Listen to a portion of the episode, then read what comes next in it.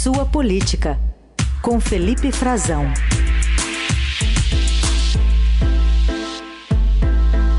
Tudo bem, Frazão? Bom dia. Bom dia, Carol. Bom dia, Heisen. Bom dia. Bom dia para os nossos ouvintes. Uma excelente quinta-feira a todos. Frazão, é, queria te ouvir um pouco sobre como o núcleo duro da campanha de reeleição do presidente Bolsonaro está reagindo, está reverberando e tentando conter danos em relação ao caso do ataque à jornalista Vera Magalhães, feita por um, um deputado da base do apoio Bolsonaro. Sim, Carol, as, as, reações que a gente viu, elas não são necessariamente espontâneas, completamente espontâneas. O caso ocorreu após o debate na TV Cultura e não envolvia diretamente, se a gente pode fazer essa separação, né? Não envolvia diretamente a candidatura do presidente Bolsonaro, mas sim do Tarcísio de Freitas, o ex-ministro que está disputando o governo de São Paulo. E o deputado Douglas Garcia, que é deputado estadual em São Paulo da base bolsonarista, ele sim. Mas esse ataque, mais esse ataque à, Vera Magalhães, com o qual todos nós eh, nos solidarizamos a ela, né, com esse episódio de violência, né, de tentativa de intimidação e mais um episódio reiterado em relação a ela. E esse episódio foi parar na manhã seguinte na reunião de comunicação, na reunião de definição de estratégias do comitê do presidente Bolsonaro, porque já ali na, naquela manhã e nas primeiras horas do dia, eles previram, é, analisando o noticiário, como o presidente poderia ou não reagir. E teve gente que defendeu que o presidente reagisse, não citando diretamente a, a jornalista, mas é, citando de alguma forma liberdade de imprensa, que ele nunca é, desrespeitou, o que é o discurso dele, que é um tanto contraditório, mas é, é o discurso dele que ele usa para tentar tirar proveito do episódio e acusar o adversário numa inversão, né, acusar a campanha do ex-presidente Lula, que é o principal adversário dele hoje, ele sim de, de tentarem controlar a mídia e outros episódios que é o foco da campanha do Bolsonaro nessa reta final, tentar desgastar o Lula, aumentar a rejeição do Lula. Só que o presidente não quis entrar. Na verdade, já houve uma série de objeções por, por ter, porque eles temiam justamente isso, Carol e Heisen, que o episódio fosse ligado, respingasse na campanha do presidente. Inclusive, o núcleo jurídico da campanha previu também e orientou ao, ao comitê que agisse de, rapidamente para tentar conter danos, porque imaginava-se já, por meio do ministro Tarcísio Vieira, ministro, ex-ministro do TSE, advogado que trabalha para a campanha do presidente Bolsonaro. Ele também entrou no circuito para dar essa orientação ao comitê do presidente Bolsonaro. O que ficou decidido é que o Bolsonaro não falaria, né? O Bolsonaro é, agiu por meio do Eduardo Bolsonaro. Essa reação do filho dele, o Eduardo Bolsonaro, já tinha uma desavença com o Douglas Garcia por discussões anteriores. O Douglas envolveu o Eduardo supostamente na apresentação de um dossiê contra antifascistas no passado, eles já tinham rompido relações em público, o Eduardo veio a público então reagir, escrever um texto dizendo que repudiava a agressão, que não concordava com o que estava sendo feito, então para tentar isolar o presidente Bolsonaro e já, inclusive, eh, o núcleo jurídico estava correto, o núcleo jurídico da campanha, porque viu é, depois o, o, ministro Alexandre de Moraes pediu a apuração do caso para a Procuradoria Eleitoral de São Paulo. Mas é interessante a gente ver que por que, que eles entenderam que isso vincularia, chegaria ao presidente e a reação não houve discussões, né? Alguns entendiam que o presidente deveria se pronunciar, outros não. E até agora o que venceu é a versão mais forte que o presidente não deve se envolver diretamente no caso ainda mais. Carol Reis, a gente sabe por quê, né? Porque a frase é dele, né? A frase é dele. A frase exatamente. é dele. A ver, é, Vera, a você é uma é vergonha para o jornalismo, a frase é dele. O deputado só repetiu. O deputado foi para lá com essa é, é, intuição, né? com essa intenção, já, é, quem sabe, inspirado pelo presidente Bolsonaro. Não é só uma mera inspiração, né, Raíssa Carol? Ele imita né, os, os seguidores do presidente, não precisa ser um deputado estadual, eles emulam o comportamento do presidente Bolsonaro. E ali funciona a, a tática do apito de cachorro, que é muito é, apito de cão, eles chamam em inglês de dog whistle, que é para com um código, né, a comunicação por códigos que o presidente Bolsonaro usa muito nos seus discursos. Basta um, uma mensagem e seus apoiadores já entendem aquilo tacitamente é, como um imperativo, um comando que não está explícito, mas fica subentendido por eles, e eles passam a agir é, de, de, a partir daquele comando do presidente, seja emulando, imitando um comportamento, repetindo a frase, ou, nesse caso da jornalista, o, o, o deputado estadual foi para cima, para tentativa de intimidação uhum. da imprensa, que era o que o presidente tinha feito com a mesma frase que ele usou no, no debate da Bandeirantes, e que já tinha colocado a jornalista Vera Magalhães como alvo. Lembrar que no 7 de setembro uh, ela foi, foi colocada uma faixa contra ela na manifestação, no, no comício bolsonarista na Orla de Copacabana, dizendo: Vera, você é uma vergonha para o jornalismo. Então, é uma tentativa de intimidação que se repete. Esses códigos é muito interessante a gente imaginar é, como, e, e, tentar entender como isso funciona. Né? O uhum. presidente tem fei, feito esse tipo de, de, de declaração, é, esse tipo de como usado esse tipo de discurso por códigos, quando ele quer falar do STF e não pode ou quer ter, é, está orientado a evitar para tentar baixar a temperatura, ele, por exemplo, cunhou a frase: é, hoje vocês sabem o que é o STF e ele já sabe, já espera uma horda de várias dos seus apoiadores e os apoiadores já entendem aquilo como um chamado a essas vaias e a essa manifestação de repúdio, só para a gente ficar num exemplo é.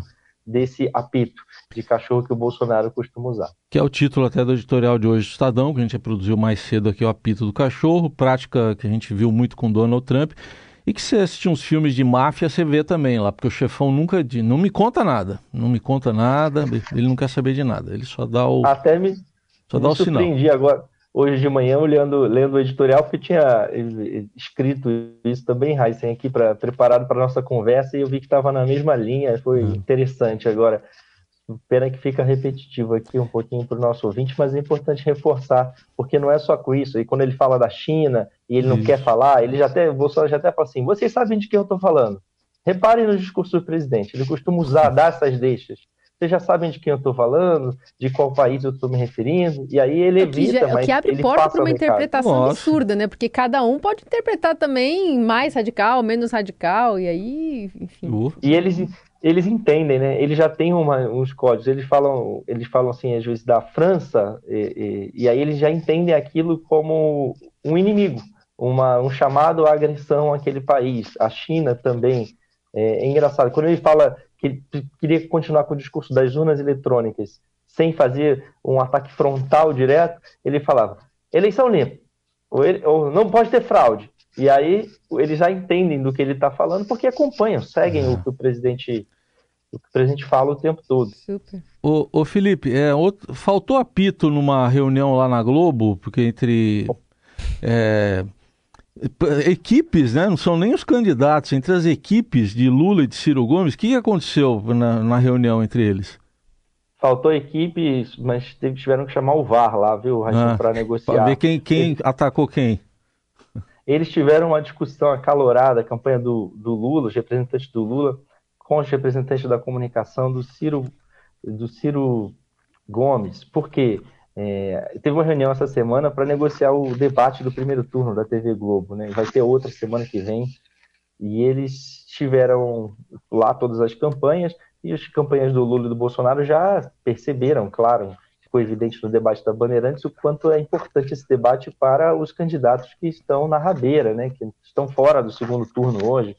Ciro, o própria, a própria Simone Tebet, a Soraya, eles usam aquilo como palco. Então, fica ali um 5 contra 2, nas palavras de uma das, um, do, um desses negociadores com quem eu, eu, conversei. E houve um debate mais acalorado, talvez é, antecipando um pouco o que pode ser o debate da TV Globo. Até agora, vale lembrar, ninguém confirmou a presença ainda, mas eles discutem as regras e assinam que estão de acordo com todas elas. E eles estavam negociando uma das regras dos blocos de confronto direto, que seria o seguinte: eles não necessariamente teriam que perguntar, dirigir a pergunta para alguém que não foi perguntado. poderiam repetir até duas vezes, o que deixaria de fora uh, os candidatos nanicos, né, os candidatos com menos intenção de voto. E isso era uma estratégia para tentar deixar o debate com foco nos que mais interessam ou que tem chamado a atenção da população e, claro, nos candidatos que lideram as intenções de voto. E aí a campanha do Ciro protestou, porque entendeu que isso poderia prejudicá-lo. Aí o PT reagiu, né, dizendo que não era uma tentativa do PT, que defendeu isso, é, o PT defendeu essa, essa regra, e não era uma tentativa contra o Ciro, mas já houve aquela lembrança né, de que o Ciro foi quem foi para Paris em 2018 e não estava preocupado com o futuro do país.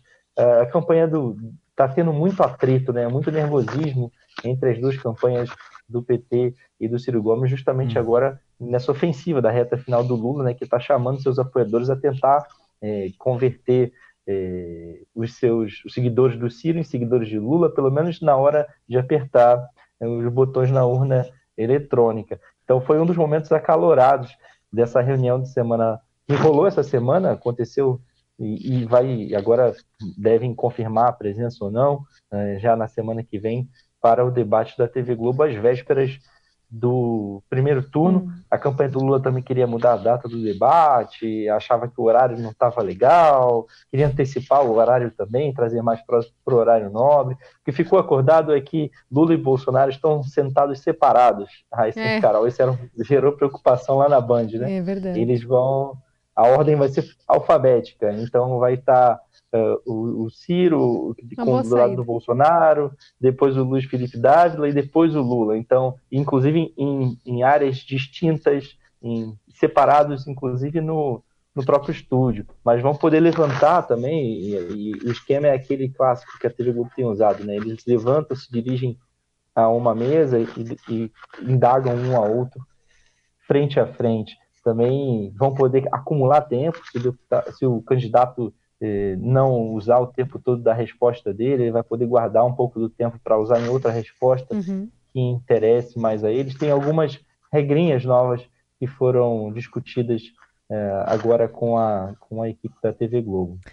Felipe, rapidinho, queria ainda que você falasse um pouquinho de uma apuração, de uma reportagem que você traz hoje no Estadão sobre essa ofensiva católica de Bolsonaro, uma ofensiva que prega mais uma vez o voto pelo medo também nesse núcleo importante de apoio ao petista. Carol, só para não, não, perder aqui o, o, tema do debate, quem não for ao debate da TV Globo, a cadeira vai ficar vazia e vai ser possível também perguntar para quem não está ausente. Hum. Isso é uma hum. novidade, tá? Raíssa e Carol, isso é interessante porque vai expor bastante quem não for. Então Sim. a tendência é que os candidatos estejam lá, porque a oposição não vai ser boa. Isso não era possível antes. Ele até tinha cadeira vazia, mas não era possível perguntar para algum ausente. Vai virar um discurso, né? É que talvez então... a resposta da não, da não resposta seja melhor do que a resposta de viva voz, dependendo do, do candidato. Mas Dependendo vamos lá. do assunto do candidato. Mas só para a gente voltar para essa, essa, essa tentativa, essa estratégia do Bolsonaro agora de aumentar a rejeição do Lula. A gente está vendo isso com as mulheres na propaganda do Bolsonaro, tentando colocar o Lula como defensor de, de agressão às mulheres, eh, defensor agora na pauta religiosa do aborto. Estão usando um vídeo da Madre Teresa de Calcutá, fizeram uma propaganda da Madre Teresa de Calcutá defendendo, falando né, contra o aborto e o Lula defendendo o direito de mulheres escolherem ou não e citando que muitas mulheres de alta renda saem do país para fazer o aborto, colocando Lula como defensor do aborto. O Lula é católico como a gente sabe, o Bolsonaro também, ele diz que não defende. E agora, a, por que a Madre Teresa de Calcutá? Porque uma, a ordem né, de freiras a que ela pertence, missionárias da caridade, ou pertencia, melhor dizendo, que foi fundada por ela, é, as freiras foram expulsas da Nicarágua, é, e a, a, campanha do Bolsonaro tem usado a perseguição a, do regime Ortega, a repressão, identifica em elementos da Igreja Católica na Nicarágua, o regime Daniel Ortega, que é um aliado histórico do presidente Lula e ao qual ele evita críticas, eles estão usando essa brecha para dizer que o Lula vai fazer o mesmo no país. Claro que a campanha do Lula nega qualquer tipo de perseguição a, a cristãos, seja católicos ou bolsonaros, afirma, a, a católicos ou evangélicos, afirma que não vai fechar igrejas, como o Bolsonaro prega, mas o próprio presidente ele assumiu esse discurso que antes estava terceirizado, estava com a Michelle Bolsonaro, estava com alguns aliados do meio evangélico e da propaganda sem envolver diretamente o presidente Bolsonaro. Isso foi trazido por ele, ele próprio acusou o Lula, disse que o Lula vai fechar sim, vai perseguir padres, isso no programa do Ratinho, no SBT. Isso é um marco na campanha porque está alinhado com essa estratégia de tentar desgastar o Lula, aumentar a rejeição dele entre as mulheres, usando também o tema da corrupção, como a gente já vem vendo na propaganda eleitoral. E marca também uma falta, a falta de estratégia clara do Bolsonaro para os católicos, que hoje preferem e estão e quase 50% preferem o Lula, segundo o IPEC e o Datafolha, e o Lula tem ampliado a margem entre esse público. Ele, Bolsonaro estava sem uma estratégia clara, não tinha agendas marcadas, tentaram armar uma agenda no Cristo Redentor e não conseguiram, e agora ele ganha, pega carona nesse caso que vem do noticiário externo, né, da repressão de um regime cada vez mais autoritário, como o do Daniel Ortega, na Nicarágua, contra o Lula. Isso está sendo usado bastante pelo presidente, inclusive diretamente por ele nas entrevistas agora. Esse é o Felipe Frazão fazendo essa análise aqui, especialmente das campanhas, né, nessa reta final, faltando o que 17 dias, né, para a eleição. A gente segue acompanhando com o Frazão também na semana que vem. Obrigada, Frazão. Bom fim de semana. Obrigado, Carol Heissen. Um abraço a todos. Tchau, tchau.